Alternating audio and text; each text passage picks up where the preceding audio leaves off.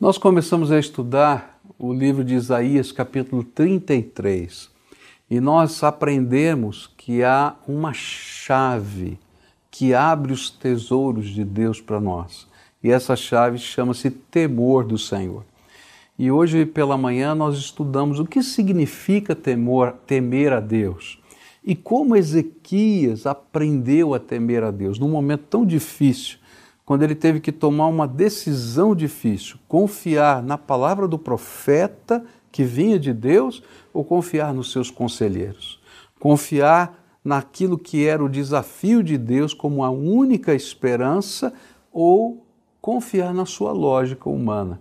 E ele optou em confiar em Deus, porque ele foi, foi capaz de entender que temer a Deus é confiar integralmente, radicalmente e absolutamente em Deus. A segunda pergunta que eu tenho para esse texto é: que tesouros são estes que o temor do Senhor abre a porta? Essa é a segunda pergunta. É interessante perceber que a maior parte dessa profecia, na verdade, fala de que tesouros são estes que Deus está nos dando através do temor do Senhor. E a primeira parte dessa resposta é que com o temor do Senhor, nós abrimos a porta do agir de Deus. Deus age. O primeiro tesouro dessa chave é Deus agindo nas nossas vidas. São as manifestações do poder de Deus a nosso favor. É a maravilhosa riqueza do Senhor sendo derramada para nós. E é interessante como a profecia nos é apontada com tanta riqueza, mostrando o povo amedrontado diante daquele exército tão poderoso. E será que Deus podia fazer alguma coisa no meio disso? E de repente o Senhor começa a agir. A dúvida desses homens é: será que a nossa fé pode fazer alguma coisa diante das máquinas de guerra que nos cercam? Você pode imaginar? Israel não tinha catapultas. Ele não conhecia aquela tecnologia. Ele não tinha rampas. Ele não conhecia aquela te tecnologia. Ele não conhecia uma série de armas, nem estratégias daquele grande exército, daquele grande poder militar que estava à sua volta. Você pode imaginar a ideia de você ter bolas de fogo voando para incendiar a cidade? Você pode imaginar tudo isso na mente daquele povo e o povo então sentado na muralha, olhando tudo aquilo acontecer e dizendo assim: e agora? Que vai ser de nós? E olha só a resposta de Deus depois da, da atitude de Ezequias, de dizer: Senhor, eu vou confiar em ti. E o Senhor diz assim nos versículos 10 a 13: O Senhor diz aos povos: Agora eu vou agir. Vou mostrar o meu poder e a minha grandeza. O que vocês inventam vale menos do que a palha. O que vocês planejam é tão sem valor como lixo. O meu sopro, como um fogo, os destruirá. Vocês vão virar cinzas, queimarão como espinhos jogados no fogo e vocês todos, os que estão longe e os que estão perto, escutem o que eu fiz e reconheçam o meu poder. A resposta de Deus é simples. Toda a tecnologia de vocês diante do meu poder é menos do que palha. Ou seja, não tem poder não tem força ou resistência, só serve para acender o fogo da minha glória.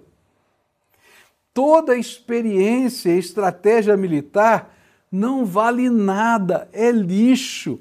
Eu sou o Senhor Todo-Poderoso. Quando eu lembro da história bíblica, veja a grandeza do poder de Deus. Todas as armas de guerra ficaram nos campos de Judá e nunca foram usadas, simplesmente porque uma peste tomou o acampamento dos assírios e 185 mil homens morreram. E os que não morreram fugiram sem levar nada do acampamento, porque queriam sair dali, porque tinham medo de morrer. Ratos roeram as cordas dos arcos, comeram a comida dos soldados, e através deles o Senhor salvou a cidade. Mas o agir de Deus não é só socorro, é também abundância. E olha só o que a Bíblia vai dizer em Isaías 33, 23. Assim pegaremos todas as riquezas do inimigo, serão tantas que até os aleijados conseguirão pegar a sua parte, pois o Senhor é o nosso juiz e é Ele quem nos governa, o Senhor é o nosso rei e é Ele, é Ele quem vai nos salvar. Aqui ele está falando dos despojos. Sabe, o exército, 185 mil homens, tá? o exército possuía coisas: escudos, lanças, materiais de, de, de cobre, de prata, de tantas coisas estavam lá, alimentos, tinha muita coisa lá.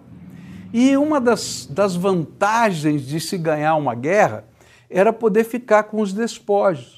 E aqui tem uma cena muito interessante. É, é bonito a gente imaginar a cena e dizendo assim: olha, o povo foi embora, os soldados foram embora, então abriram-se as portas da cidade e todo mundo saiu correndo para pegar alguma coisa do despojo. E era tanto, queridos, que até os aleijados que não conseguiriam correr puderam pegar o seu quinhão. Porque quando Deus age, não apenas Ele nos livra, mas Ele derrama da sua abundância sobre a nossa vida. Tanto que todos puderam pegar.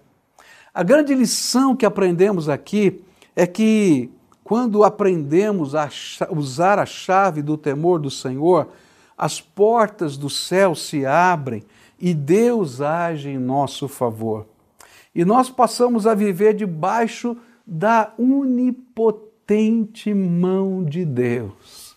E aí eu me lembro do Salmo 91, versículos 14 e 15, onde a Bíblia diz assim: Deus diz: Eu salvarei aqueles que me amam e protegerei os que reconhecem que eu sou Deus, o Senhor. E quando eles me chamarem, eu responderei, e estarei com eles nas horas de aflição e os livrarei e farei com que sejam respeitados. Sabe, os temores que afligiam o coração passam a ser responsabilidade do Senhor das nossas vidas quando nós tememos a Deus. Nós podemos descansar nos braços dele, o Senhor é por nós. Olha só o que diz Isaías 33, verso 16: Quem age assim temendo ao Senhor, viverá seguro. E em fortalezas feitas de pedras, ele encontrará refúgio. E ele sempre terá comida e nunca lhe faltará água para beber. É interessante porque quem estava sofrendo um cerco, ele sempre tinha um grande temor. Olha, uma das estratégias militares do cerco era, é, antes de entrar na batalha, esperar muitos dias para que a comida da cidade comece a acabar e a água reservada também. E aí o desespero do povo lá dentro seja é, uma, um facilitador para eles vencerem a batalha. E então Deus está falando disso. Olha, se você confia em mim, não somente eu vou ser o seu Salvador, mas eu vou ser a fortaleza que te protege, não essas muralhas. E mais, não vai faltar água nem comida, viu? Porque eu sou aquele que provê todas as coisas. É interessante que quando eu olho para esse texto, eu fico pensando quanto nós precisamos do agir de Deus na nossa vida. Sabe, o Senhor está convidando o seu povo para entrar na dimensão do seu poder e da sua graça. Muitos de nós vivemos como cristãos na dimensão da religiosidade. Sabe o que é a dimensão da religiosidade? A gente conhece os textos, a gente conhece as liturgias, as práticas, a gente, a gente reverencia determinadas coisas, mas nós não conhecemos o poder de Deus. Sabe, enquanto a gente não conhece o poder de Deus, eu acho que uma grande parte da nossa fé fica obscurecida. Porque o Senhor não quer apenas que a gente conheça ritos, Ele quer se revelar para a gente. Mas a chave que abre a porta dessa revelação do agir de Deus na nossa alma é o temor do Senhor. A gente começa confiando nele, temendo nele, entregando nossa vida a ele, e de repente a porta vai se abrindo, e Deus vai se revelando, e o seu poder e a sua glória vem sobre nós. Eu quero dizer para você que Deus fala conosco, e você vai poder ouvir a voz do Espírito no seu coração. Deus responde orações. Deus intervém em todas as áreas da vida. Ele pode intervir na tua casa, na tua família, ele pode intervir com teu marido, com a tua esposa, com teu filho. Aquilo que você não pode fazer, a psicologia não pode fazer, os meios humanos não podem fazer, Deus é poderoso para fazer. E sabe, quando pelo temor do Senhor nós nos apresentamos a ele, crendo que ele é Deus, ele começa a agir. E não importa quais sejam as tecnologias, e não importam quais sejam as batalhas que nós estamos vivendo, o Senhor é maior, o Senhor é o Todo-Poderoso e coisas extraordinárias de Deus vão acontecer. Hoje o Senhor o convida a viver na dimensão do seu agir. Sabe, o Senhor quer, quer entrar na tua vida e revelar coisas grandiosas do seu poder. Há dimensões das suas intervenções no dia a dia da vida da gente. Você pode começar a viver na dimensão dos milagres de Deus. E você vai precisar usar a chave do temor do Senhor.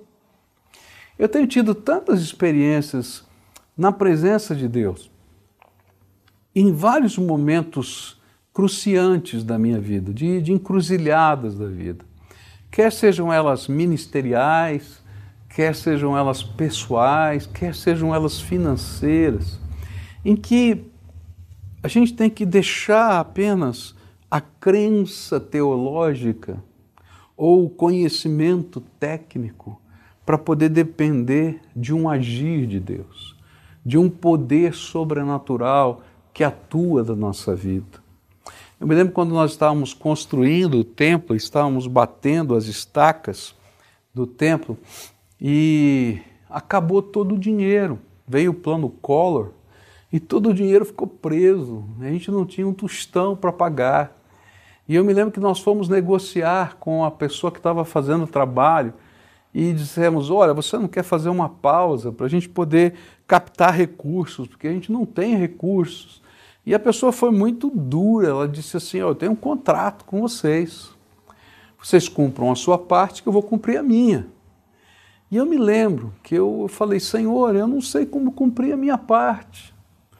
Eu quero colocar nas tuas mãos. Eu preciso do teu agir. Eu não sei o que o Senhor vai fazer, mas eu dependo do Senhor. E é interessante porque o agir de Deus sempre nos surpreende. O agir de Deus é um mover que a gente não consegue entender. E aí aconteceu um acidente na obra. Ninguém se machucou, louvado seja Deus. Mas houve um acidente.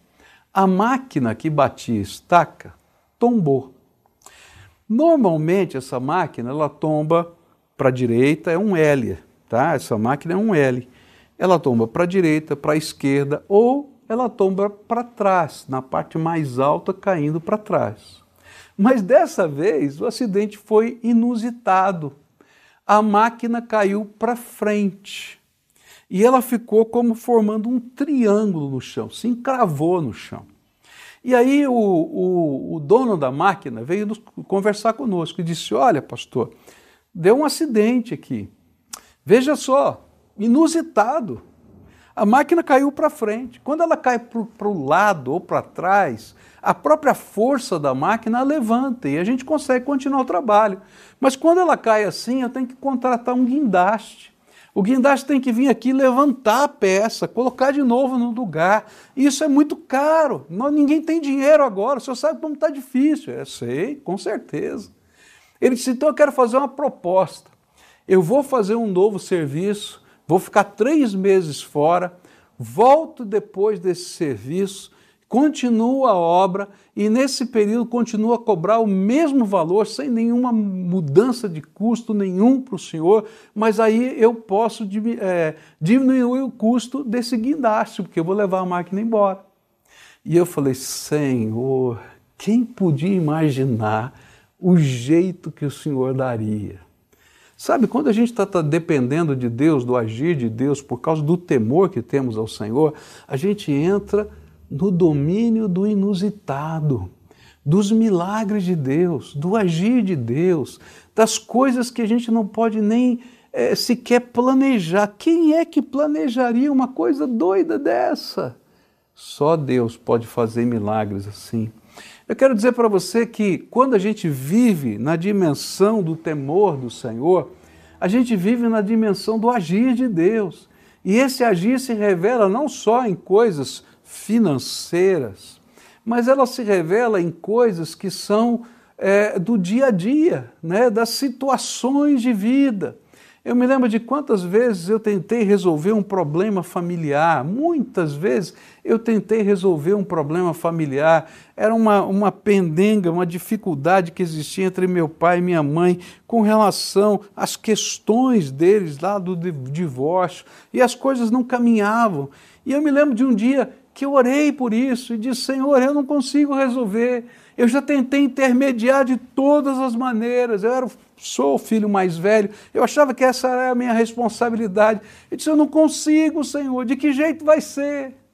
E aí, uma irmã da igreja, uma advogada da igreja, disse: Pastor, o que, é que o senhor está preocupado? Eu falei: Está ah, acontecendo isso, eu não sei o que fazer. Eu falei: ah, Deixa eu ligar para o seu pai.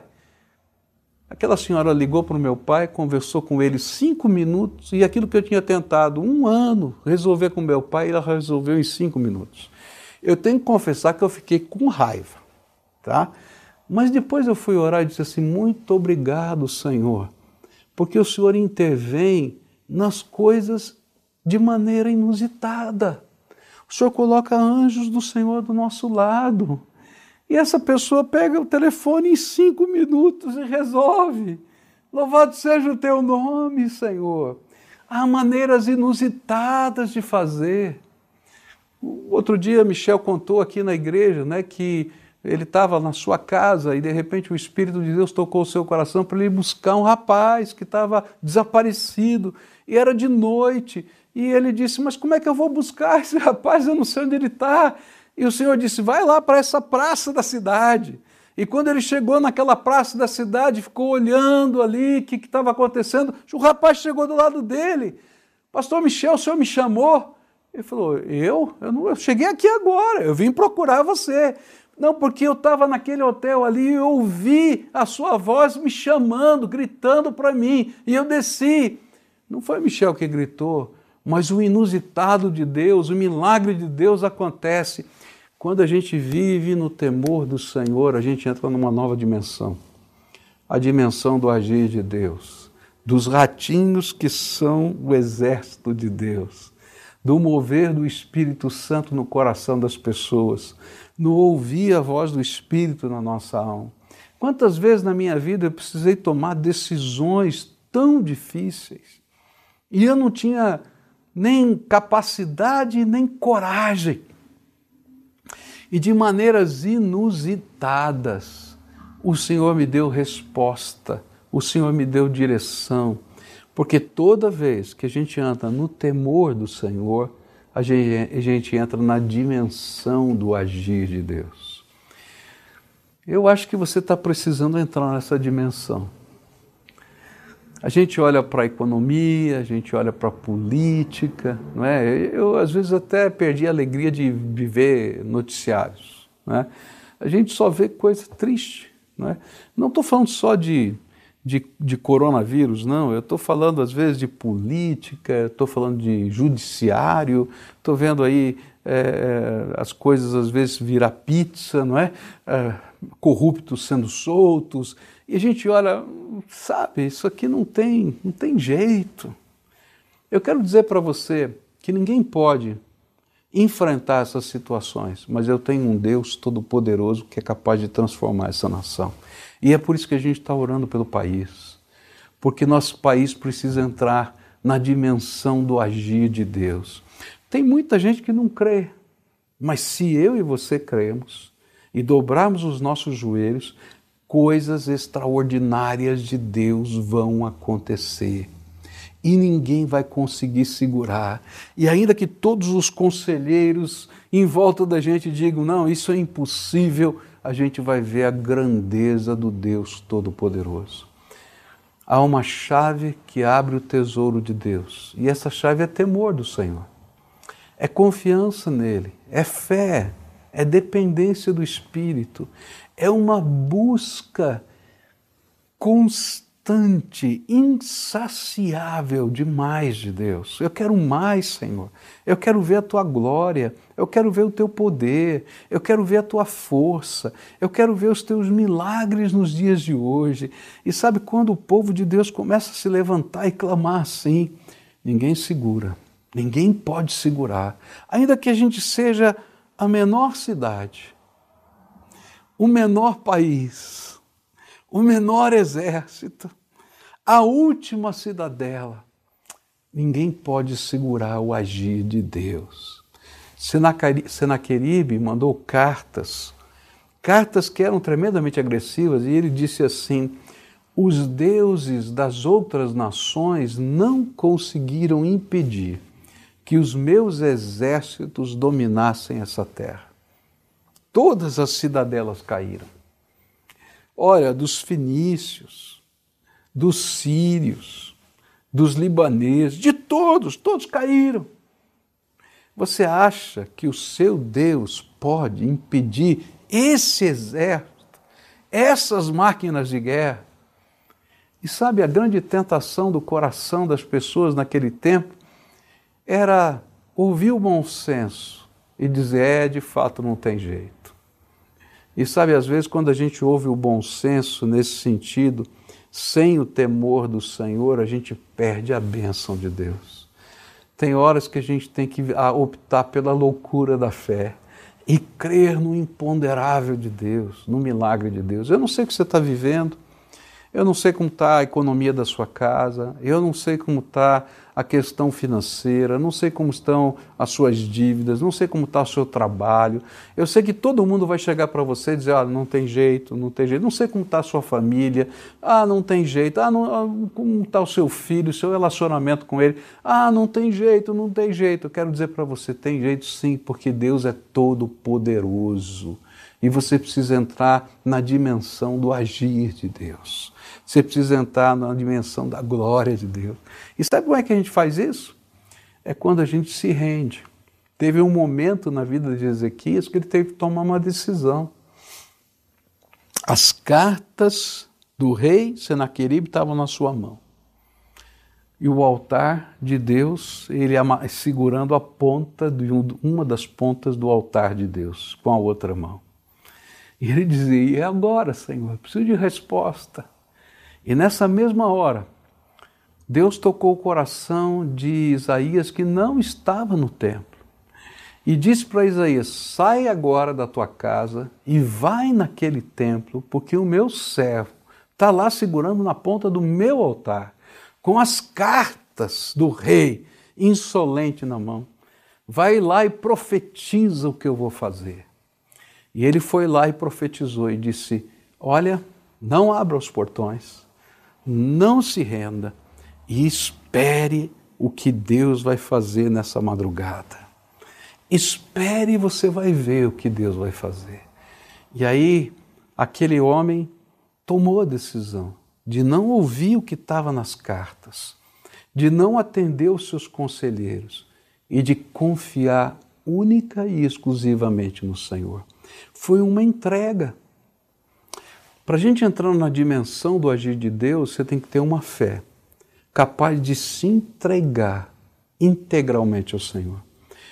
Não adianta você ficar segurando no recurso financeiro que você guardou, não adianta você ficar segurando na, naquilo que você aprendeu ao longo da sua vida, na sua tecnologia, não adianta você ficar se valendo de amizades, de influência, você precisa da graça de Deus. E você precisa entrar numa dimensão diferente de relacionamento com Ele, numa entrega total e absoluta. Por isso, hoje, eu venho aqui desafiar você a fazer aquilo que Ezequias teve que fazer uma entrega. Você quer a chave do tesouro? Você quer o tesouro do agir de Deus? Então, reverentemente, confiantemente, cheio de fé, você vai se entregar na mão de Deus. E você não vai dar um passo sem que Deus lhe fale. Você vai entrar no teu quarto de oração e vai ouvir a voz do Espírito.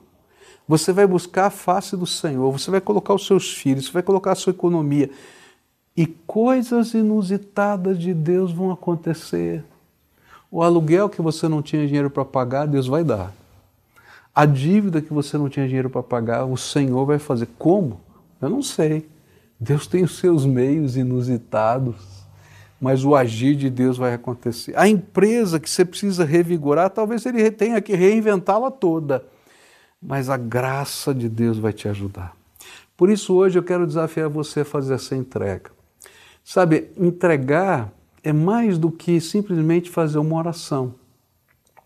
É de modo prático a gente firmar um pacto com Deus. Daqui para frente, o Senhor vai ser o dono do meu negócio, o dono da minha vida, o dono da minha família.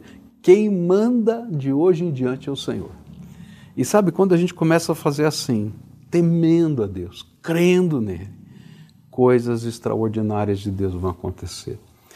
Vai ser cantada uma música agora, e nesse tempo eu queria desafiar você a fazer as suas entregas. Talvez seja a hora de você entregar tua doença, tua família, tua luta, teu medo, tua angústia, tudo aquilo que dizem à sua volta, e dizer: Senhor, eu vou dar passos de fé daqui para frente. O Senhor vai me ensinar.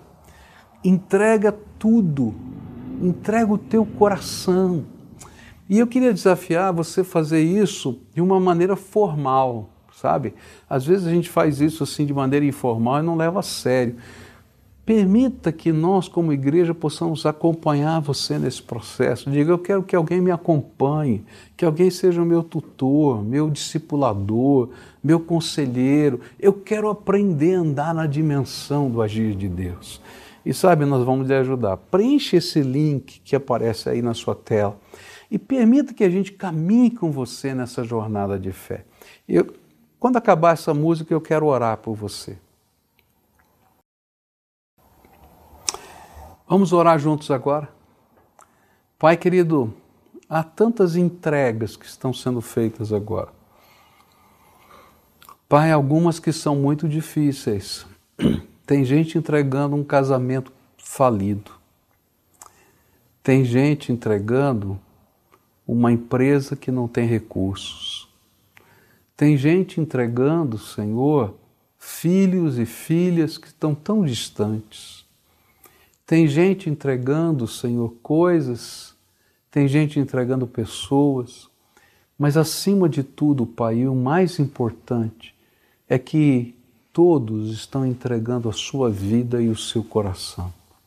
Porque sem isso não dá. Porque a chave do tesouro é esse temor que faz a gente se colocar nas palmas das tuas mãos.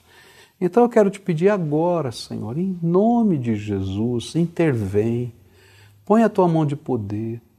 E, Senhor, que o braço do Senhor, o agir do Senhor, os anjos do Senhor comecem a se movimentar e que o Senhor revele a tua glória Ó oh, Pai, talvez as pessoas que estejam vindo estejam tão longe, mas onde quer que elas estejam, que elas sejam visitadas pela Tua presença agora, que o Teu Espírito Santo fale ao coração delas, que haja um mover da Tua graça, que a Tua palavra tenha significado, que haja, Senhor, um ânimo de fé diferenciado, que o Senhor revele, Pai, coisas que ela não, só, não é capaz de perceber que venha do Senhor graça sobre essas vidas. Escuta, Deus, a nossa oração e nesse momento abençoa, Pai, abençoa. É aquilo que eu oro em nome de Jesus. Amém e amém.